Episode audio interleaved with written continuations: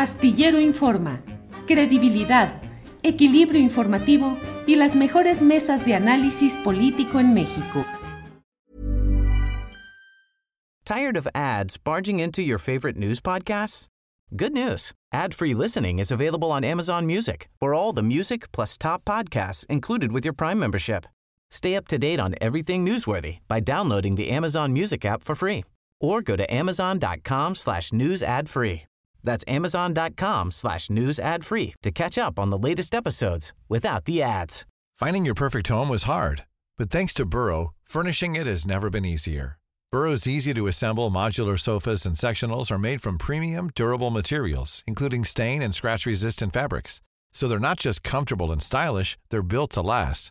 Plus, every single Burrow order ships free right to your door. Right now, get 15% off your first order at burrow.com slash ACAST.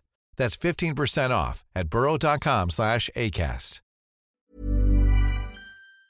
Víctor Ronquillo está con nosotros y nos da mucho gusto saludarlo. Víctor, buenas tardes. Buenas tardes, Julio. Buenas tardes para Pepe, para Lupita y obviamente también para el público que nos escucha. Aquí estamos. Gracias, Víctor. Guadalupe Correa, buenas tardes. Julio, muy buenas tardes. Aquí también muy contenta de estar con ustedes. Saludos a ti, a Víctor y a, y a Pepe Reveles. Pepe Rebel, gracias eh, Guadalupe. Pepe Reveles, buenas tardes. Muy buenas tardes a todos, eh, Guadalupe, Víctor y a ti, mi Julio. Estamos a la orden. Gracias, Pepe. Em, le enviamos un saludo también a nuestro compañero eh, Ricardo Ravelo, que no ha podido estar con nosotros debido a que, para variar, pues como nos sucede a muchos mexicanos, el Internet de Telmex no ha funcionado, no tiene conexión y no ha podido estar con nosotros. Saludos, Ricardo. Bueno, pues vamos a iniciar. Em, eh, Pepe Reveles, ¿qué opinas sobre el tema de pues, los momentos de salud quebrantada del presidente de México en Mérida? Eh, como un tema de seguridad nacional, la salud del presidente López Obrador, pero también las reacciones de una prensa que se desbordó en algunos casos y que en redes sociales y en comentarios eh, muy arteros en algunos casos, eh, pues eh, jugaron con la idea de una terminación anticipada del gobierno del presidente López Obrador y una serie de mezquindades parecidas. ¿Qué opinas sobre todo esto, José? Pues recordando aquella frase que usó Mario Ruiz Massieu, no, los demonios andan sueltos.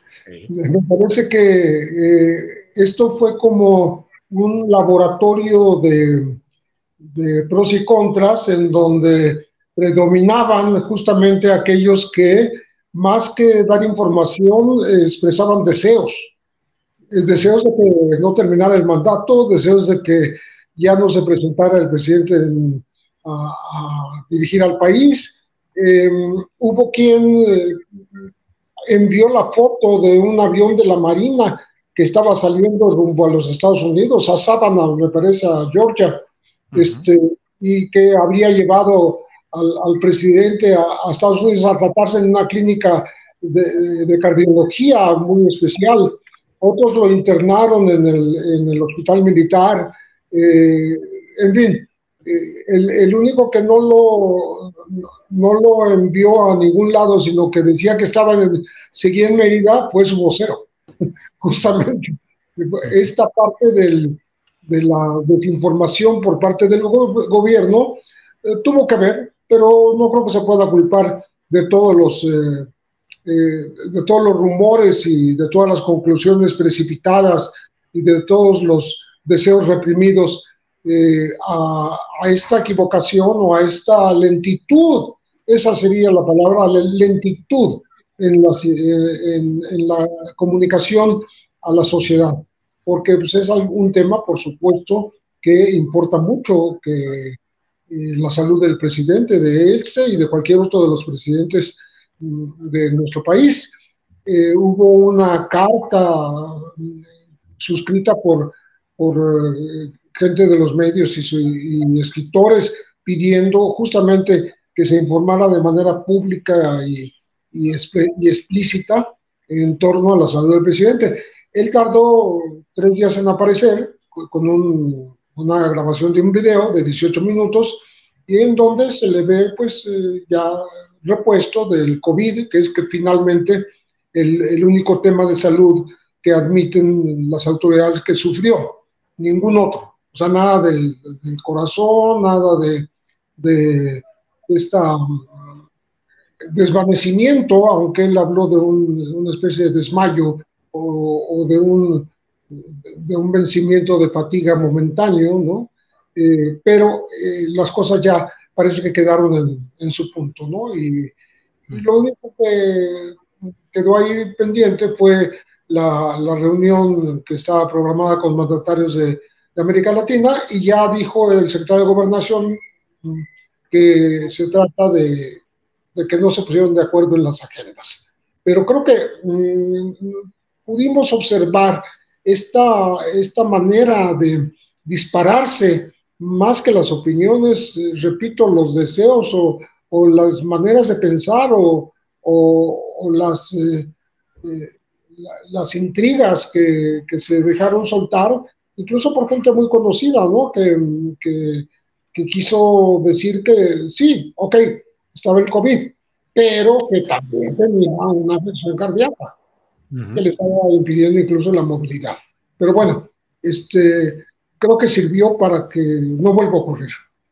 Bien, bien, Pepe Reveles, muchas gracias. Guadalupe Correa Cabrera, ¿qué opinas de este episodio que tiene múltiples aristas?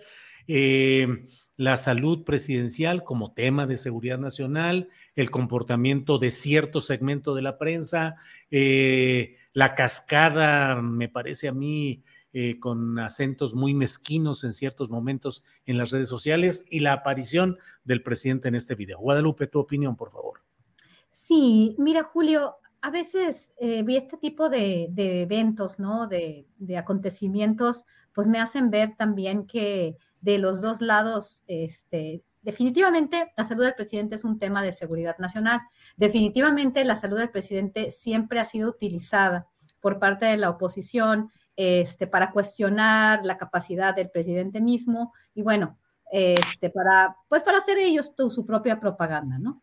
Pero en esta ocasión yo creo que vimos un, pues un espectáculo muy triste, ¿no? En este momento se están decidiendo cuestiones fundamentales eh, para la vida pública de México, para la vida en realidad de todo tipo, ¿no? También para, para las áreas económicas, estamos discutiendo cuestiones de transparencia, la ley minera, la ley de ciencia y tecnología, se están discutiendo muchas este, pues, pues iniciativas importantísimas.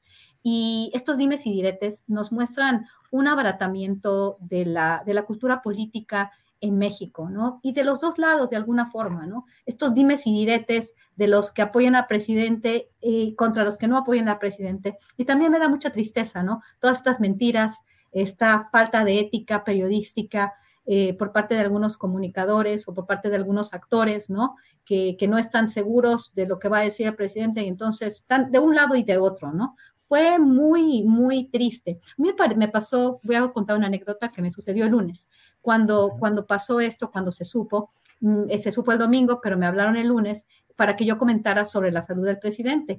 Y esta persona que me, que me hizo la, la, pregunta para un medio de los Estados Unidos de habla, de, de habla hispana, me dijo, ¿qué vamos a hacer? ¿Qué van a hacer los mexicanos este, ahora que, que el presidente está de, este, tan de, una salud tan deteriorada y, y, qué va a hacer el país, imagínate, se va a caer en pedazos. Le digo, yo no lo sé, yo no puedo especular si no tengo la información. Yo la única información que puedo escuchar es la información que ha dado este Palacio Nacional, que han dado, este, que ha dado el, el, círculo pues cercano del presidente. Yo no, pues sí, entonces hay que creerle al presidente. Y le digo, yo no puedo decir nada. Y me hizo cuatro preguntas para hacerme caer, para hacerme resbalar y para que yo dijera algo, este, pues con, con algún, con alguna problema, alguna sorpresa. Y al final yo le contesté, creo que un buen periodista en este caso no puede especular si no tiene ningún documento, ninguna evidencia de que el presidente tiene algún, algún problema, hay que esperar. Creo que esa es una cuestión ética del periodismo, porque realmente ya en ese momento, cuando vi que me están haciendo la pregunta tantas veces, y entonces me di cuenta cómo se utilizan este tipo de acontecimientos como una forma de pegar, ¿no? Eh, recuerdo también que en Guacamaya Leaks, recordemos que también salió ahí lo del presidente y lo ocupan, ¿no? Los mismos actores para decir, tenemos un presidente débil, aunque realmente lo vemos todos muy fuerte. Yo al señor lo veo muy fuerte, todo el día se aparece, todo el día está viajando, todo el día está platicando. Entonces yo le dije, mira, a mí me ha dado COVID, a mis padres les ha dado COVID tres veces. No es raro que te dé COVID tres veces. Cuando tienes COVID, no te apareces en un foro público y menos en una mañanera para estar contagiando a todo el mundo. Creo que esto lo hemos aprendido todos, ¿no? Pero sí, finalmente hay que empezar a discutir las cosas que importan y parece ser que ahorita, de aquí al 2024, vamos a tener esto pasando en todos los temas, ¿no? Y desafortunadamente los temas que importan no se discuten con la profundidad que debiera. Bien, Guadalupe. Víctor Ronquillo, ¿qué opinas? ¿Cuál es tu punto de vista respecto a todo este tema del cual ya hemos entrado en algunos detalles? Víctor, por favor. Bueno, lo primero es que eh, yo tengo un par de preguntas, ¿no? ¿Qué representa Andrés Manuel López Obrador para sus seguidores, que son millones de personas, ¿no? ¿Qué representa para sus detractores, que también son millones de personas, aunque un número menor, pero que tiene en algunos casos influencia en los medios hegemónicos? Creo que esas dos preguntas pueden eh, explicarnos o de alguna manera aportar algunos elementos para intentar una comprensión de lo que ocurrió. Y bueno, creo que al final de cuentas, esto nos remite a lo que ha sido el discurso central de la oposición manejada manejado en diferentes momentos, ¿no? Desde aquella primera carta de intelectuales eh, publicada en diferentes medios, se habló de la ingobernabilidad de un gobierno eh, sin capacidad, se decía algo así como que se encontraba a la deriva. Entonces, de algún modo, este evento, eh, lo que se buscó con esta serie de informaciones, además de los rencores, ¿no? Que, de los que se ha hablado y yo estoy de acuerdo, creo que eso, eso, es, eso fue evidente, tristemente evidente, pero en el fondo de todo era clara la intención de mostrar que este país se encuentra a la deriva, que no hay gobernabilidad, que el presidente López Obrador no tiene ya la capacidad física para llevar adelante un proyecto eh, o, simplemente su gobierno más allá de un proyecto. Esto creo que es muy importante mencionarlo. Y luego lo otro, pues bueno, de verdad, eh, creo que eh, podemos hacer una especie de disección del ABC de la desinformación cómo a partir, y, tú lo has publicado a lo largo de varios días, Julio, en la columna, en tu columna, ¿no? Cómo a partir de, elementos como sintácticos y de contenido informa y de contenido, digamos, redaccional, como decir, el, es presunto, suponemos, creemos, pues se desvirtúa auténticamente la información. La posición del diario de Yucatán, que tú también pues mostraste claramente, pues es una posición de uno de esos medios hegemónicos, un medio que además tiene vínculos con, la derecha y que de alguna manera nos mostró claramente, y esto es un, muy buen ejemplo, yo en este momento estoy huérfano de alumnos, no, no doy clases en ningún lugar, pero es, es decir, este evento nos podría permitir ver cómo se maneja la desinformación, cómo a partir de la especulación vas construyendo una mentira que va creciendo y cómo eso ahora en el ámbito de las redes sociales va rodando, ¿no?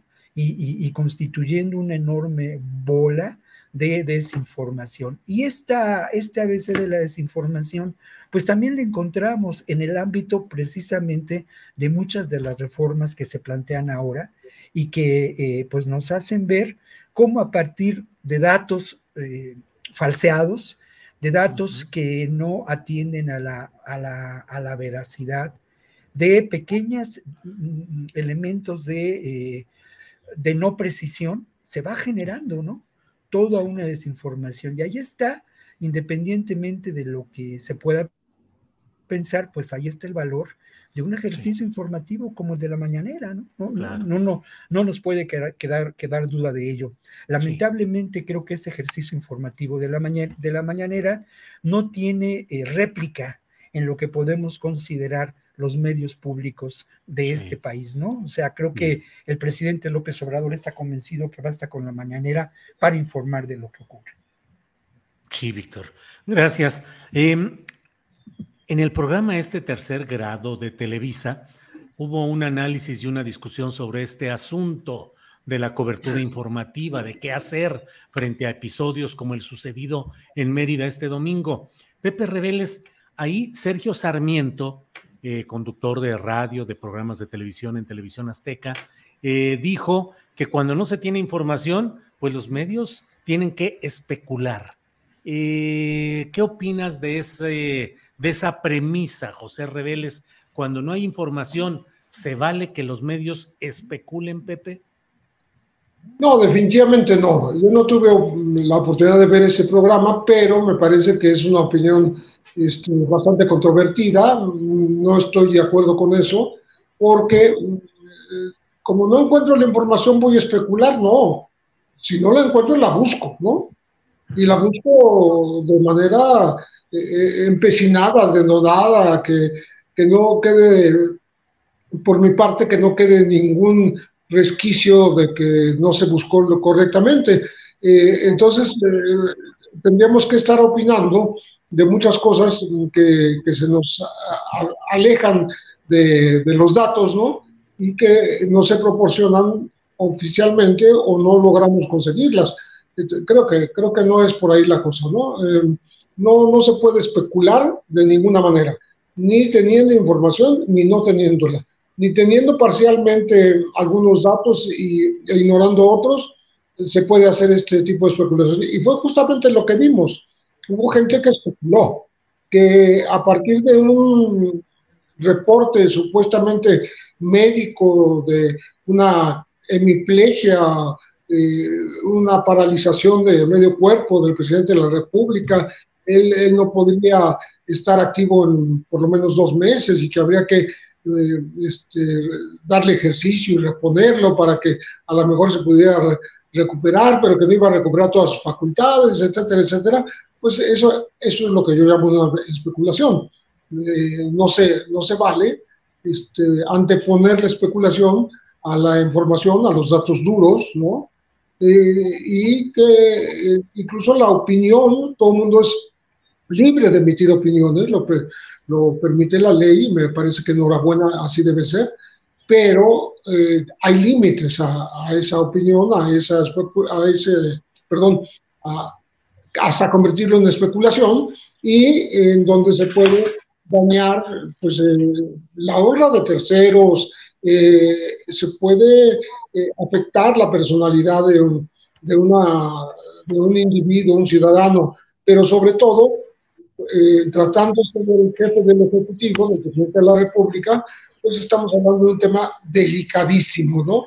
Eh, especular ya con respecto de que se había ido a Estados Unidos a, un tratamiento cardiológico, ya, ya, sobrepasa todas las, todas las posibilidades. Por algo dijo la frase en su mensaje breve desde el, desde la, del Palacio Nacional, eh, dijo Andrés Manuel López Obrador, que sus eh, enemigos tienen mucha imaginación. Bien. Bien, José. Eh, Guadalupe Correa, en este lapso, ¿cómo ves, en este tema específico, cómo ves esa idea de que cuando no se tiene la información oficial se puede especular desde los medios de comunicación?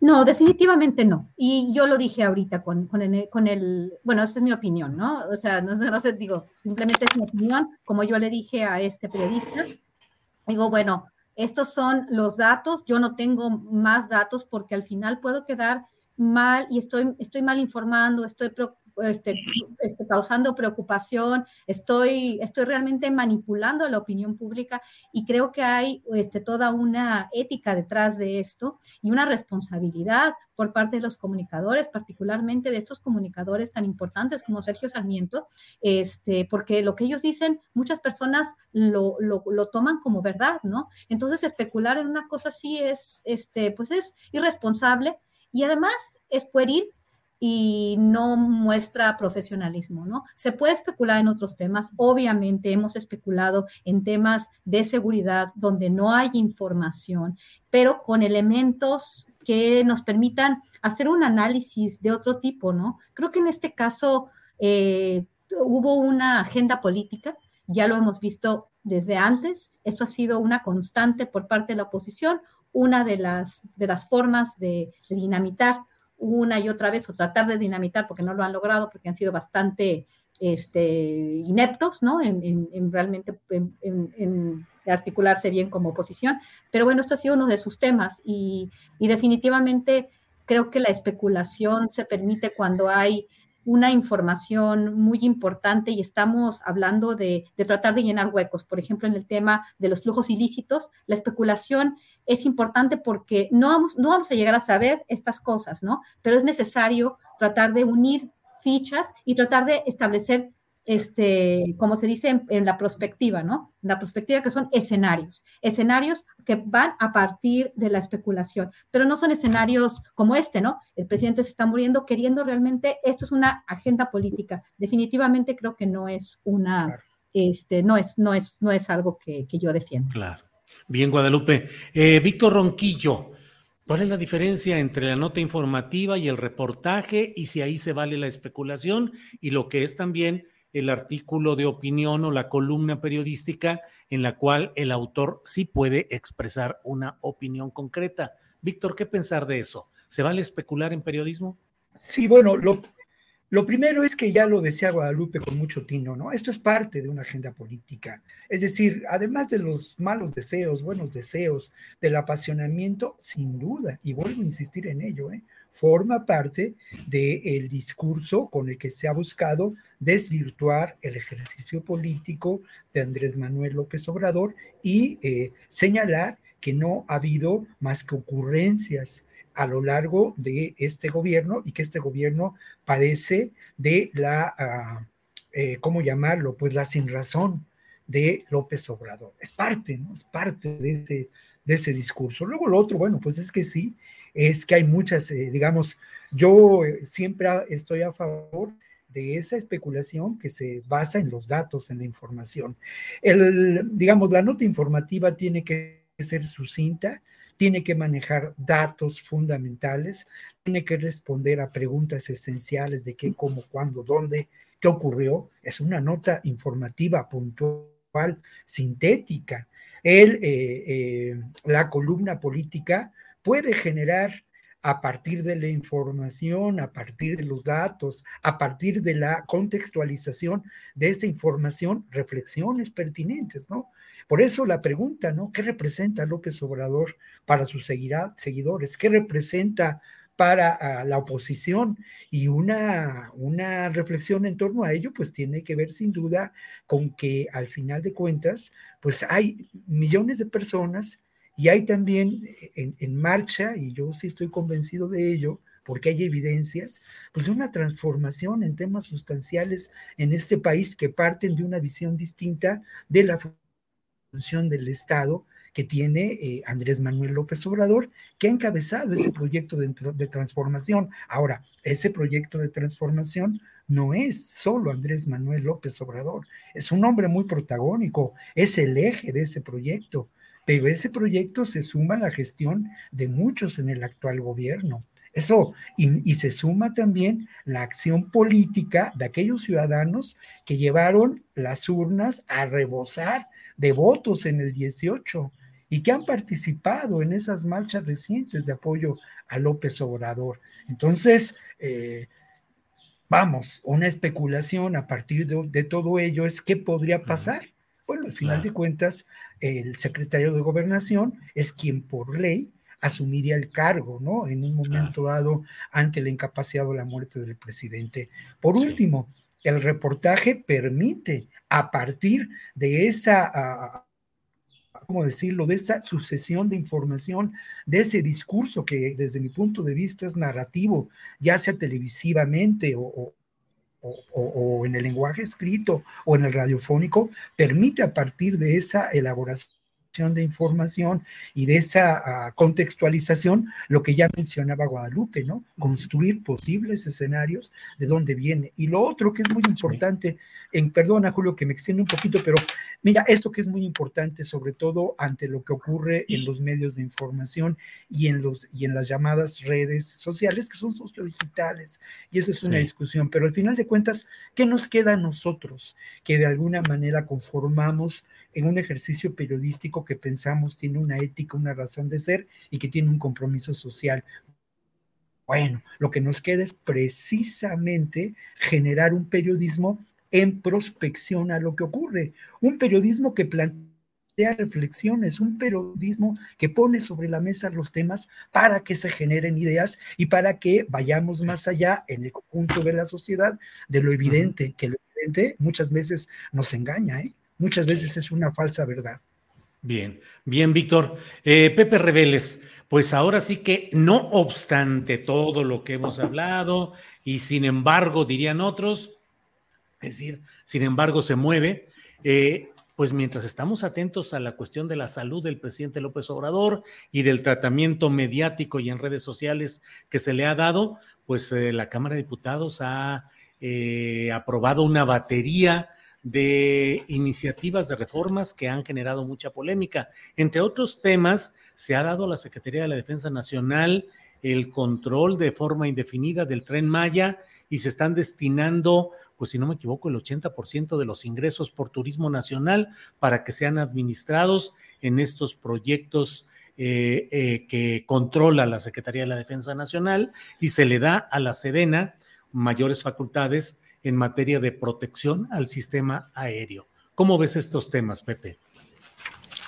Pues lo que estoy viendo es que el avance del ejército como constructor primero, ahora como promotor turístico, como, eh, administrador del primero, porque ya no estamos hablando como de la construcción.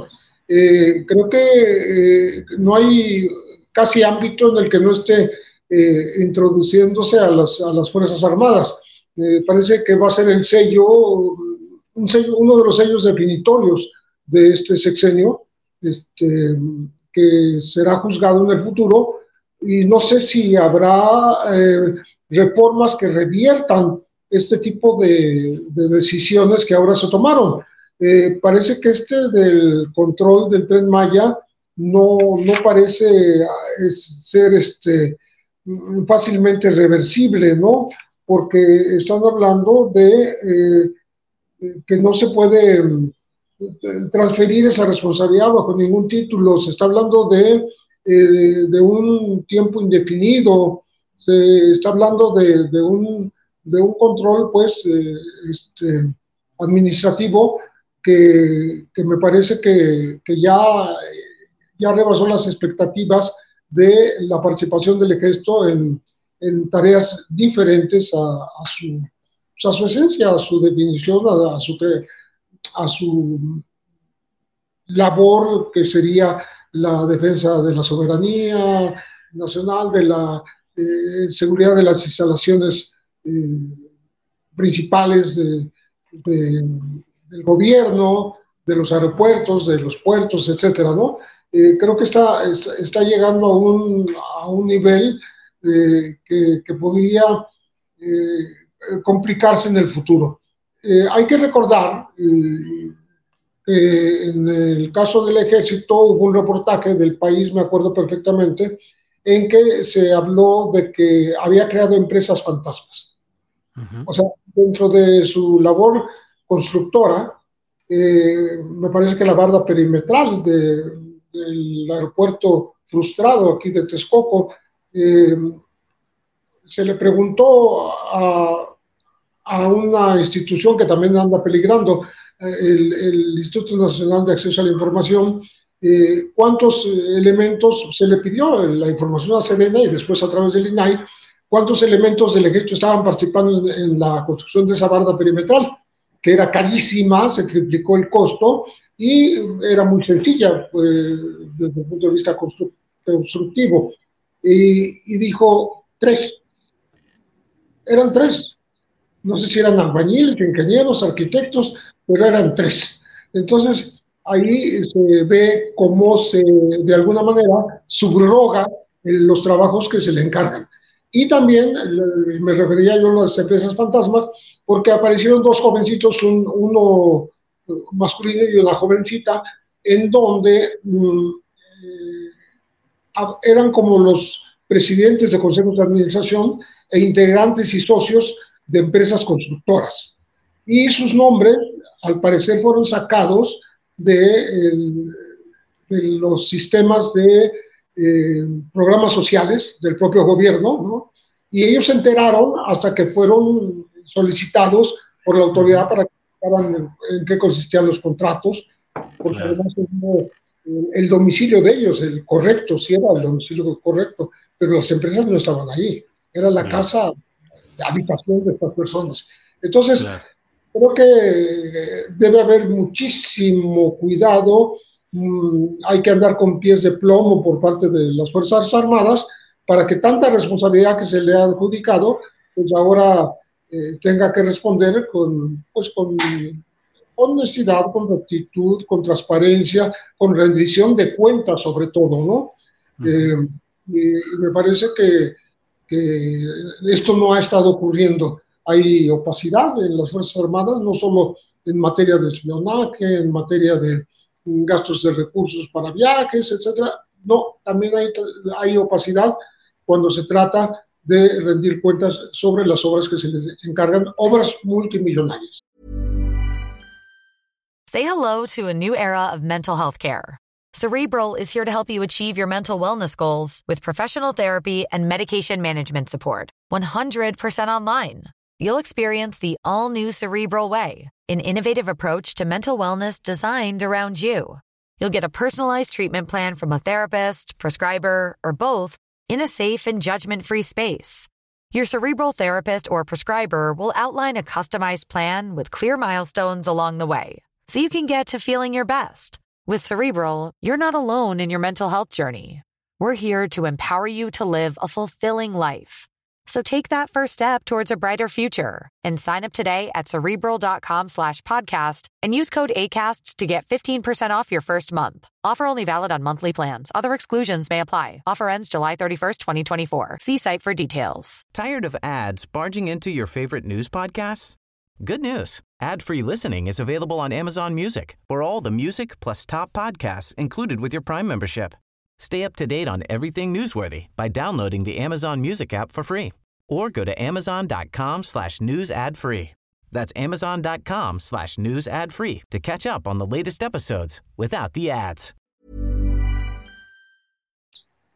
Bien, gracias José Reveles. Guadalupe Correa Cabrera, entrando al terreno de los eh, temas legislativos que están en cartera para ser aprobados ya en el Senado y cumplir el ciclo legislativo, ya que en la Cámara de Diputados los aprobaron previamente. Hay un tema que está ahí como bailando, que es el tema de la reforma a la ley minera. Pareciera haber acuerdo en todo para sacarlo rápidamente con la mayoría aritmética de Morena en el Senado, con acuerdos con sus aliados, pero en el tema de la ley minera hay incluso legisladores, eh, diputados y diputadas de Morena que han advertido que de no aprobarse en los términos en los que se aprobó ya en la Cámara de Diputados, se pondría en riesgo la credibilidad de Morena y su compromiso con los intereses populares. ¿Cómo vas viendo este tema mm, delicado y con aspectos positivos, pero también negativos y riesgo de que todo quede un poco ahí a lo discrecional o al estilo tan mexicano de poner en la ley algo que más adelante puede irse diluyendo en la práctica. Guadalupe, por favor. Sí, muchas gracias, eh, Julio. Tengo entendido que, bueno, acabo de ver una, una este, noticia de hace ya como media hora.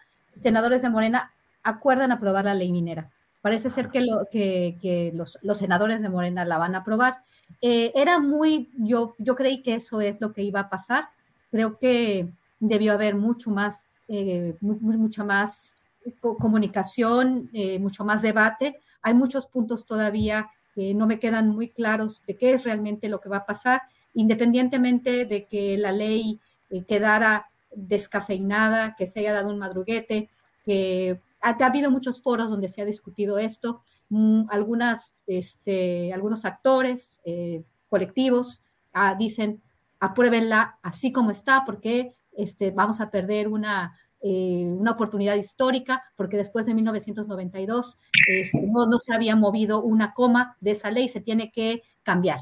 Eh, sin embargo, creo que había que hacer un estudio mucho más profundo sobre esta ley, ya modificada por los cabilderos, que tengo entendido que los cabilderos tuvieron mucho que ver con esta ley descafeinada, con esta ley pues rasurada, distinta a la que mandó el presidente de México. Este, pero bueno, algunos consideran que hay puntos muy importantes. eh, voy a escribir una columna el lunes, pero hay algo muy importante que quisiera decir, no tenemos mucho tiempo, eh, estuve con, con Rubén Luengas discutiendo algunos de estos puntos antes de este programa, pero estoy trabajando con otras personas en el estado de Sonora. En, en, el sentido de no nada más la ley minera, el tema de la minería en, en general, el crimen organizado y minería solamente plan Sonora. Y en esto, eh, mi coautor, se llama Jesús Acuña, se reúne con algunos miembros del clúster de Sonora para discutir esta reforma. Y algo muy interesante, que la ley como quedó modificada y todos los requerimientos este, que se hacen a, las empresas supuestamente mineras, este, que sí se mantuvieron en la ley. Eh, van muy probablemente a generar una concentración en la, en la misma industria, ¿no? Que van realmente a favorecer a las grandes empresas mineras y a las medianas, pues las van a ir desapareciendo, ¿no? También el tema de las concesiones. Dicen, bueno, se bajó de 100 a 80, pero son realmente 50 porque hay, este, se vuelve a licitar otros 30 años. Pero sabemos que como está este, realmente diseñado eh, la, cómo se configura la industria, pues las grandes empresas, que la mayoría son mexicanas, y eso hay que, hay que recordarlo, y también las canadienses, ¿no? Y la capacidad que tienen los hombres más ricos de México y las empresas más importantes del mundo, que son las mineras, este, en una discusión de este tipo, pues por eso se dice que la ley como está, que se pase ya. Pero realmente me llama la atención que los senadores de Morena, que, que también algunos de ellos me imagino que que, sucumbieron a, lo, a, lo, que a lo que hicieron los lobistas, que nunca sabemos qué hacen los lobistas tras bambalinas, este, estaban diciendo, bueno, sí, se rasuró la ley, estuvo manipulada por, por, este, por, por los cabilderos, pero hay que pasarla ya, este, no importa, pero hay un poco una contradicción en este sentido, ¿no? Y por eso esta contradicción de, de pensar bien si realmente todo lo que se considera como bueno va a ser realmente bueno en un momento en el cual la minería por el momento geopolítico que vivimos, y este es un espacio de un mediano plazo, porque vamos a ver lo que va a pasar en, términos también de minería, la importancia de la minería, no es que sea un sector muy chiquito que da poquitos este, empleos, sino es un sector estratégico en un momento en el cual se nos puede venir una crisis financiera mundial y donde realmente el valor se va a concentrar en, los, en el oro, en la plata, en los minerales preciosos. Es muy importante que hubiera habido una discusión porque creo que no es la última, este, o sea, no es lo que debemos hacer. ¿Por qué? ¿Por qué la premura? ¿Por qué la premura? ¿Por qué el cierre de la discusión? ¿Por qué hacemos así y acordamos? Y me llama la atención, ¿no? Y creo que sería interesante que nos leyeran, digo, no, no, no con ninguna arrogancia, ninguna soberbia, pero hay más puntos que hay que discutir, que no se han discutido en los medios y que, y que nos hacen levantar la ceja y que le hacen levantar la ceja a los miembros de la industria, porque la industria, también los mineros este, de, tamaño pequeño, no son las compañías depredadoras, también dan empleo y también son importantes para el desarrollo del país. Bien, Guadalupe. Eh, Víctor Ronquillo, ¿qué opinas de este tema de las reformas a la ley minera que nos han metido en una circunstancia muy peculiar? la iniciativa presidencial era, digamos, al 100%.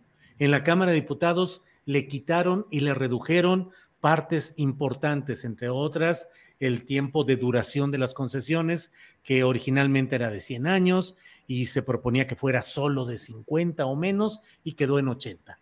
Pero luego un grupo de activistas y defensores de los intereses populares en la minería han exigido que aunque sea esos logros que sí se tuvieron en la, iniciativa aprobada en San Lázaro, pero rasurada, que no se fueran a perder y que se aprobaran en la Cámara de Senadores. Y han denunciado activismo de cabilderos, los intereses de las grandes empresas mineras. Parece que se va a votar, ya leí la nota efectivamente, Guadalupe, en la que se dice que ya hay ese acuerdo para sacar adelante esa iniciativa aprobada en San Lázaro, rasurada, pero todavía con elementos interesantes. ¿Qué opinas sobre el tema, Víctor? Sí, antes déjame opinar sobre el otro tema eh, vinculado a las Fuerzas Armadas. Es para mí muy importante señalar lo siguiente. Yo he dicho en distintas ocasiones que eh, México está lejos de ser un país militarizado, pero ciertamente creo, y es, lo voy a decir de manera muy breve, que el ejército, las Fuerzas Armadas, cada vez cobran un mayor papel como un factor eh, de incidencia política determinante. Y un factor de política, y un factor de incidencia política que no necesariamente responde a las posiciones más progresistas. Porque, porque hay que recordar que las Fuerzas Armadas y especialmente el ejército a lo largo de las últimas décadas, de las décadas del neoliberalismo, de las décadas de la construcción de este horror de, eh, que vivimos en términos de violencia, fueron aliados de los sectores más oscuros. Y tan es así y quedó demostrado en el caso, en el caso Cienfuegos, ¿no?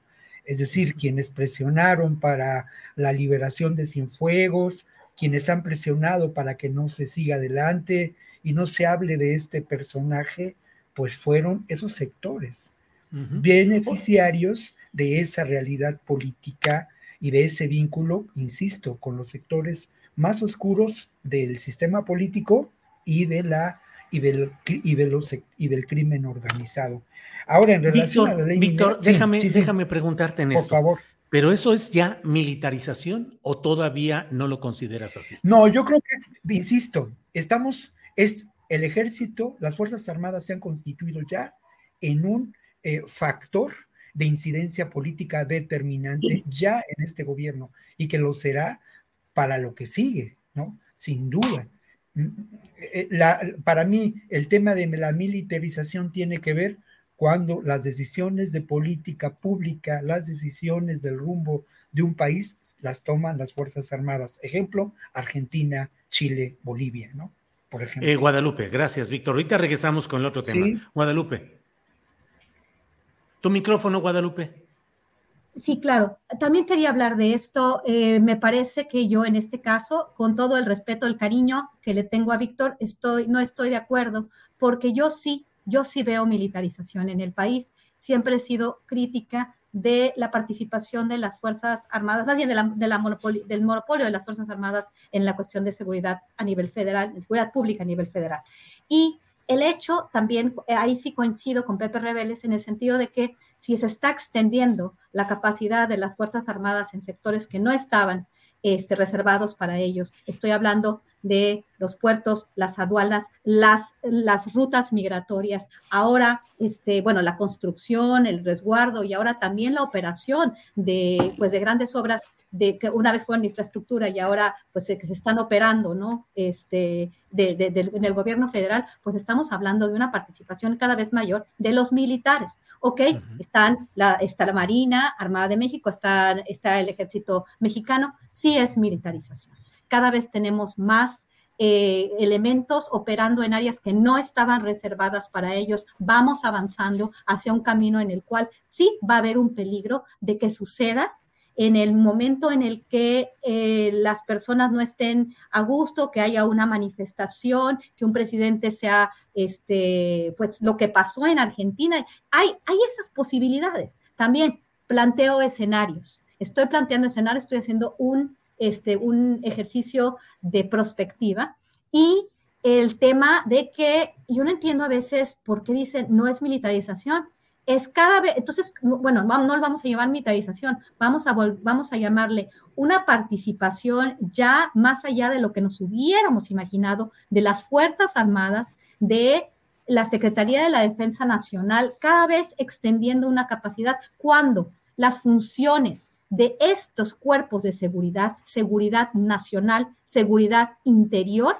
estaban reservados para un cuerpo y ahora se están extendiendo a funciones que no eran para ellos. ¿Qué está sucediendo? Estamos concentrando el poder en una institución que tiene acceso a las armas y es por definición una institución represiva. Yo sí en eso soy muy clara, no estoy de acuerdo y sí pienso que estamos avanzando dentro de un esquema de militarización y si le quieren llamar de otra manera, llamémosle de otra manera, pero sí plantea retos, riesgos muy importantes para la libertad de los mexicanos. Sí, Guadalupe. José Reveles, ¿qué opinas sobre esta pregunta que estamos planteando? ¿En México se está avanzando en militarización o no hay tal o merece otro nombre el proceso que se está viviendo? Pepe. Pues llámesele como se le llame, sí hay un avance en la participación, como dice Víctor, con mucha razón, en la presencia política de los militares, ¿no? En muchas áreas en donde antes era impensable que estuviera, ¿no? eh, están en, no solo em, lo primero que se les criticó fue que participaran en cuestiones de seguridad eh, ciudadana o seguridad pública, sustituyendo a los policías, tanto estatales como municipales, ¿no? Y, y que patrullaran eh, la república, los caminos, las ciudades, eh, los territorios, en donde, por cierto, sigue habiendo estos territorios que buscarle vacíos de poder, ¿no? Primero se criticó eso, pero eh, ha ido avanzando su actividad hacia otros rubros, repito, que eran impensables que, que los abordara la, la Fuerza Armada.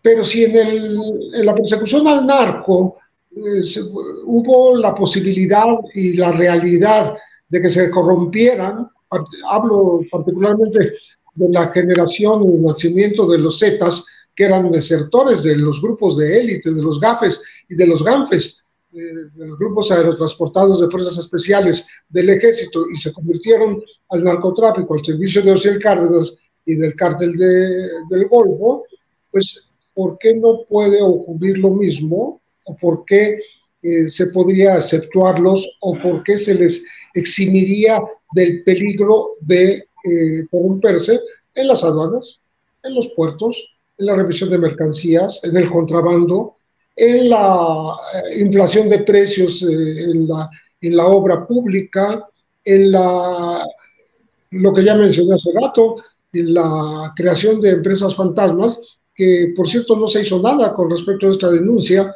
no se investigó, no se dijo, oiga, pues sí es cierto, que vamos a jalarles las orejas o vamos a ver, a meterlos otra vez al orden, porque no es posible que eh, se ponga el mal ejemplo desde unas Fuerzas Armadas que están participando como constructoras, este, pues de que se puede triangular y mentir, de mentirle al fisco, mentirle a la autoridad, mentirle a quienes tienen que rendirles cuentas, ¿no? Entonces, eh, la, corrupción está ahí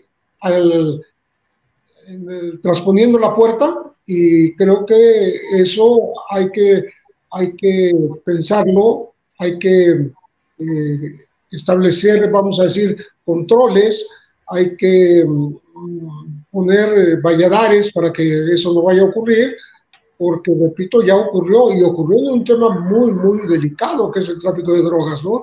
Y no es solo el tráfico de drogas, es la criminalidad organizada, porque no es nada más traficar drogas, es matar gente, es organizar este, embestidas en contra de otros grupos criminales, es atacar a la autoridad, es emboscar al propio ejército y a la marina, a los policías federales. Entonces, si ya eh, hubo esa corrupción, no tenemos por qué pensar que no puede ocurrir en muchos otros casos en donde ya están ahora involucrados los militares.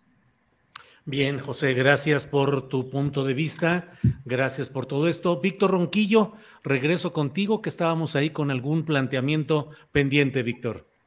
Sí, el tema de la ley minera. Mira, yo He platicado con las organizaciones, eh, con algunos integrantes de las organizaciones, con algunos académicos, ¿no? Que han participado en este movimiento, porque hay que decirlo, es un movimiento de la sociedad civil en favor de lo que es evidentemente, y lo voy a decir con todas las palabras, eh, pues la delincuencia organizada que opera en la industria minera en México. ¿Y por qué es delincuencia organizada? Porque un alto porcentaje de esta industria, ni más ni menos que viola la ley. Hay un documento que se encuentra en Internet y que se llama mm. Cartografía Minera. Es un documento preparado por mm. Cartografía Crítica y la mm. organización Henrik Boll. Ahí se expresa claramente y se dan datos de cómo el 51% de las empresas mineras en México no operan en acuíferos en, sin disponibilidad y obviamente en muchas de esas ocasiones, en muchas de, estos, de estas operaciones se carece de permiso. La grave violación que implica el que operen en reservas de la biosfera, por ejemplo, ¿no? En áreas naturales protegidas. Es terrible la realidad que encontramos en cuanto a la ley minera. Lo otro, hay, un gran, hay una gran mentira. Se dice que generan empleo y que generan mejores condiciones de vida. Gran mentira. Hay un, hay un par de reportajes publicados hace algún tiempo en la jornada que documentan claramente cómo en los lugares de mayor producción de oro y de plata, en Zacatecas de oro, de plata también en Zacatecas, en Sonora, en Guerrero, pues encontramos una gran industria extractivista que ha beneficiado y ha construido verdaderas fortunas en México y en Canadá, pero encontramos pueblos depauperados, además víctimas de una enorme crisis social. Lo que ha generado la industria minera en México después de la aprobación de las reformas a la ley minera en la época de Salinas de Gortari es verdaderamente un desastre, un desastre que pasa por eh, el deterioro medioambiental grave, un desastre que pasa por el empobrecimiento y eh, la degradación social que han sufrido muchos pueblos y comunidades y que además, y eso hay que insistir en ello, eh, ha atentado gravemente contra su cultura. Esta es la realidad y hay que también reconocer que la iniciativa presentada en marzo por Andrés Manuel López Obrador atendía estos problemas y era una iniciativa de ley, a mí me parece que de vanguardia, muy eh, adecuada para enfrentar a esta, a esta terrible realidad que he tratado de describir. Lo que ocurrió, pues da lugar a sospechas, ¿no? Este, como tú lo has mencionado, esta rasurada, este elemento de que permitió el que se descafeinara, que se descafeinara, perdón, es un verbo que, raro, ¿no? Y luego lo otro, yo también quiero llamar la atención, que no se ha mencionado demasiado en los medios, pues la acción del propio secretario de gobernación para acelerar este proceso. Ahí está. Eso es evidente y ha sido evidente con su posición en las mañaneras al respecto. ¿Qué es lo que me han dicho los compañeros de las organizaciones? Bueno, lo que me han dicho es lo que ya mencionabas, que, eh, bueno, es importante que se apruebe esta ley. Este es un primer paso y obviamente ese primer paso no conviene a las mineras porque ellas siguen operando bajo esas reformas a la ley minera implantadas en el auge o en el primer momento del primer auge del neoliberalismo con Carlos Salinas de Gortari. Bien, Víctor, gracias. Eh, son las dos de la tarde con 52 minutos, estamos ya en la parte final del programa, así es que Pepe Reveles, postrecito el tema que quieras abordar de los muchos que hay sobre la mesa de análisis, Pepe. Mira, postrecito, pues ahora que no hablamos para nada de narcotráfico y delincuencia organizada, pues vamos a ponerle ahí un, un toquecito. Eh, resulta que el, tradicional se busca de los eh, carteles que se exhibieron en el viejo oeste de los Estados Unidos, cuando buscaban algún delincuente, algún uh, forajido, eh, como se llamaran allá, ¿no? se sustituyó ahora por la DEA como Chapitos Tips.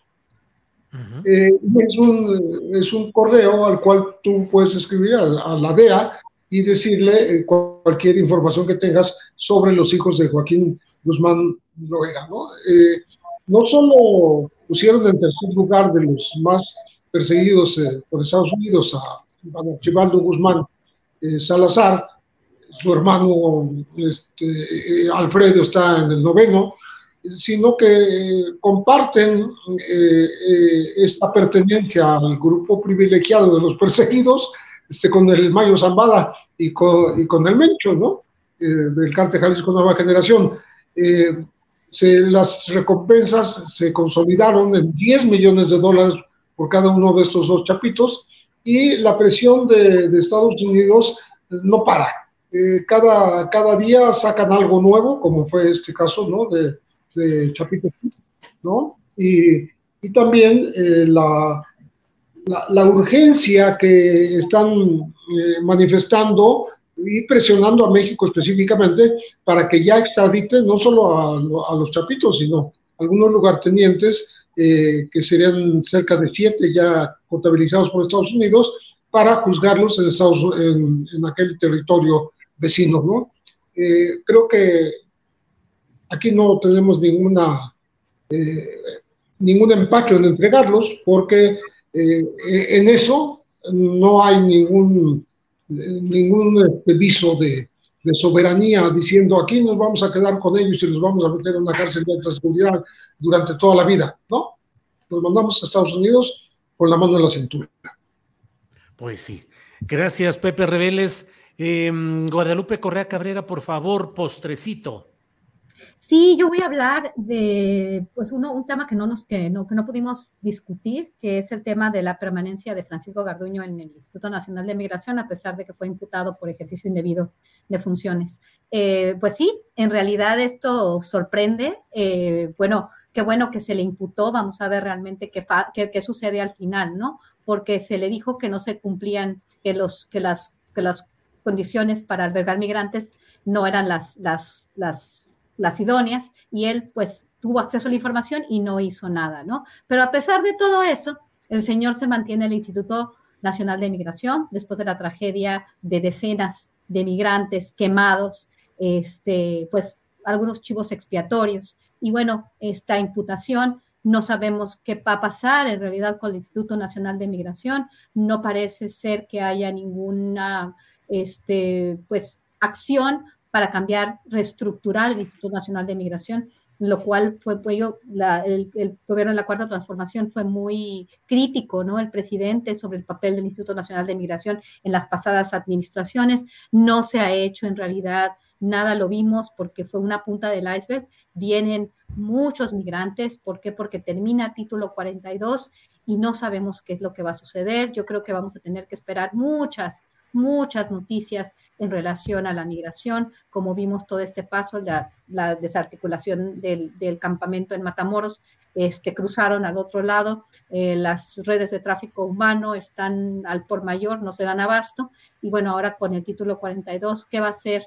el gobierno mexicano en, en, sus acuerdos que tiene con el gobierno de los Estados Unidos, ¿no? Esto es un tema que todavía va a dar mucho de qué hablar el tema migratorio, ¿no? Y Garduño sigue ahí, y no se ha cambiado absolutamente nada, como supuestamente había dicho el padre Solalín, de que tenía una propuesta bastante interesante. Pues sí, Guadalupe Correa Cabrera, ahí sigue, ahí sigue Garduño y ahí sigue, pues digamos, lo mismo, pero bueno, ya veremos. Víctor Ronquillo, eh, postrecito final, por favor. Bueno, primero yo me sumo a la exigencia, eh, no de que Garduño se vaya, es lo de menos, se tiene que ir, por supuesto, pero me sumo a la exigencia de un cambio fundamental de 180 grados de la política migratoria eh, seguida por México en los últimos años, ¿no? Un cambio que tiene que garantizar, como le he dicho en otras ocasiones, el derecho a migrar. Y lo que ocurrió no fue un accidente, fue resultado de esa política migratoria. Pero no quiero cerrar con, un dulce amargo, quiero más bien ir a lo dulce y compartir con, con ustedes, quizá me repita, porque lo he hecho en otros espacios, este, esta, esta propuesta que tengo para ustedes de lectura, pero es que eh, acabo de leer la autobiografía de Angela Davis, una autobiografía que ella escribió a los 28 años y que es una lección de estilo, pero de estilo de vida.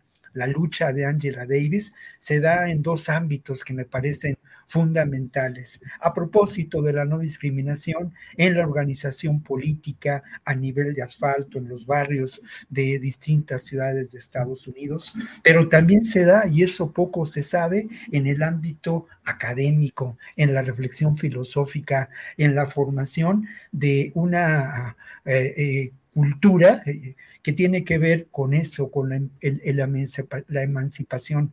Ahora Ángela andará por los 70 años, pero es verdaderamente una mujer convertida en una filósofa, ¿no? En alguien que reflexiona, que entiende lo que ocurre. Y su perspectiva sobre el feminismo es una perspectiva de un feminismo integral Sí, hay que emancipar y liberar, y liberar a las mujeres, pero con ello hay que emancipar y liberar a los oprimidos del mundo.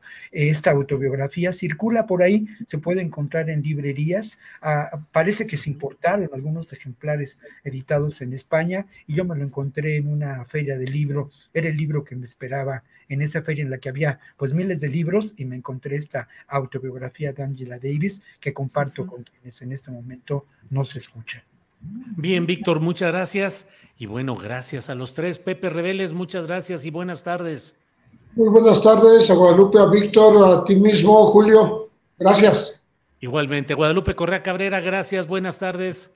Muy buenas tardes, Julio. Pues un, gustazo saludarlos y nada más para decirles que mañana me voy a Tailandia y voy a estar una semana ausente, pero vuelvo al otro, al otro jueves. ah, bueno, bueno, que tengas un gran viaje y estaremos, estaremos pronto de vuelta. Gracias, Guadalupe. Víctor Ronquillo. Gracias, un abrazo para los cuatro, muchas gracias y nos encontramos la próxima semana. Hasta, luego. Bueno. Tired of ads barging into your favorite news podcasts? Good news. Ad-free listening is available on Amazon Music. For all the music plus top podcasts included with your Prime membership. Stay up to date on everything newsworthy by downloading the Amazon Music app for free or go to amazon.com slash news ad free.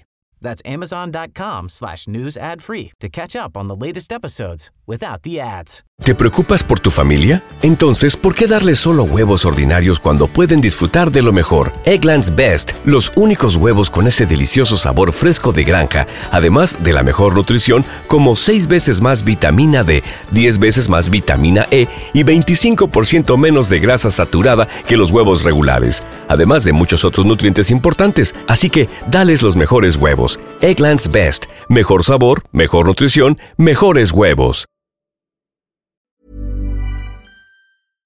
Para que te enteres del próximo noticiero, suscríbete y dale follow en Apple, Spotify, Amazon Music, Google o donde sea que escuches podcast. Te invitamos a visitar nuestra página julioastillero.com.